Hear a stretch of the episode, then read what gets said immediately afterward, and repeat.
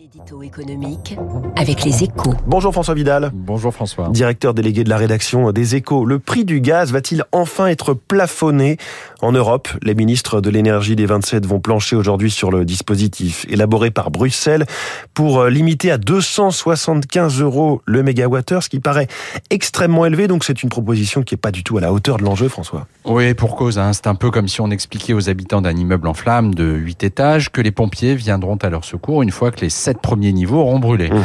Car avec un plafond aussi élevé, l'économie européenne n'a pas fini de subir les conséquences dramatiques de la flambée des prix de l'énergie.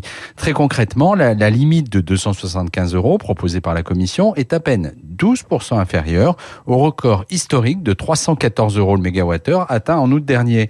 Il ne s'agit donc pas d'un bouclier, mais d'un simple amortisseur totalement insuffisant, alors même que, faut-il le rappeler, les prix du gaz dictent les tarifs de l'électricité dans toute l'Europe. Ce qui est, ce qui est fou, c'est que même à ce niveau extrêmement élevé, le plafond proposé par la Commission eh ben, ne fait pas l'unanimité au sein de l'Europe. Non, l'Allemagne, les Pays-Bas et le Danemark notamment redoutent qu'ils mettent en péril l'approvisionnement du continent.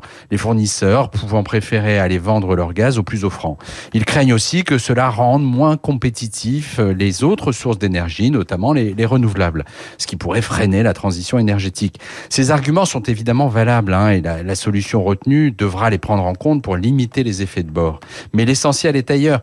Tant que le thermomètre de l'économie européenne restera piloté par le prix du gaz fixé plus ou moins directement par le Kremlin, la poussée inflationniste et les désordres qu'elle provoque resteront d'actualité. En attendant de pouvoir se passer de cette source d'énergie, nous n'avons donc pas d'autre choix que d'en plafonner l'envolée. François Vidal, la une des échos ce matin, l'iPhone victime du zéro Covid. Chinois, on en parlait à l'instant. Il est 7h12, Bruno Bonnel, secrétaire général pour l'investissement, le patron de France 2030, est la star de l'écho, c'est tout de suite sur Radio